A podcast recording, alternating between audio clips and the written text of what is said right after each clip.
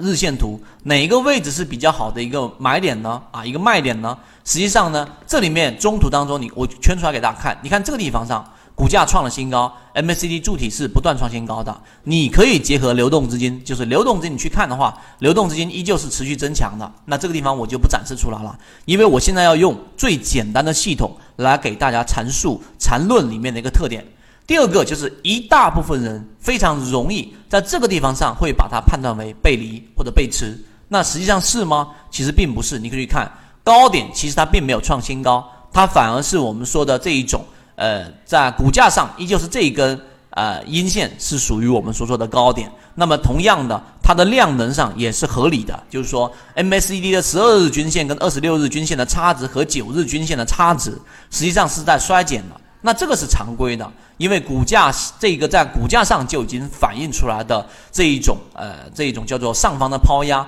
在 MACD 也是同样反映的，所以它谈不上是我们所说的背离，反而真正的卖点，也就是我们之前讲控盘的时候也告诉给大家过，真正的卖点是在这个地方上发出的，也就是说这个地方上它的整个我们说的这个量能衰竭的非常非常的明显。你相比于前面这个地方上涨也好，你相比于前面这个地方上涨的 MACD 的这个柱体的这个红色柱体的面积，都是出现了明显的衰竭，是出现了明显的衰竭。所以在这个位置上呢，大家一定要去注意真正的卖点，日线级别的卖点应该是在这个地方上。所以你在日线级别上的操作啊啊，一定要是非常熟练。那么周线级别的背离是在哪里发生的呢？是在这个地方，大家注意看周线级别，这里面我。回头再详细去给大家去讲，这是周线级别的第一买点，再给大家去巩固这个知识，就是它在一个前面中枢出现一个快速的调整，快速的调整的时候，股价是在不断创新高、创新低的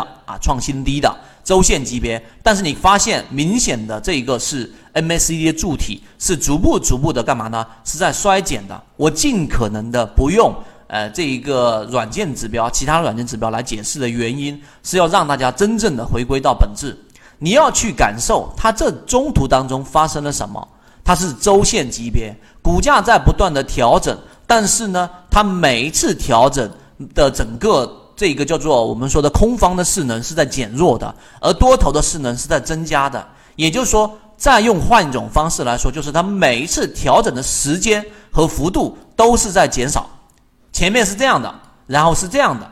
然后是这样的，然后是这样的，最后在 MACD 这一个角度上就能反映出来，所以这才是我们所说的周线级别的第一类买点。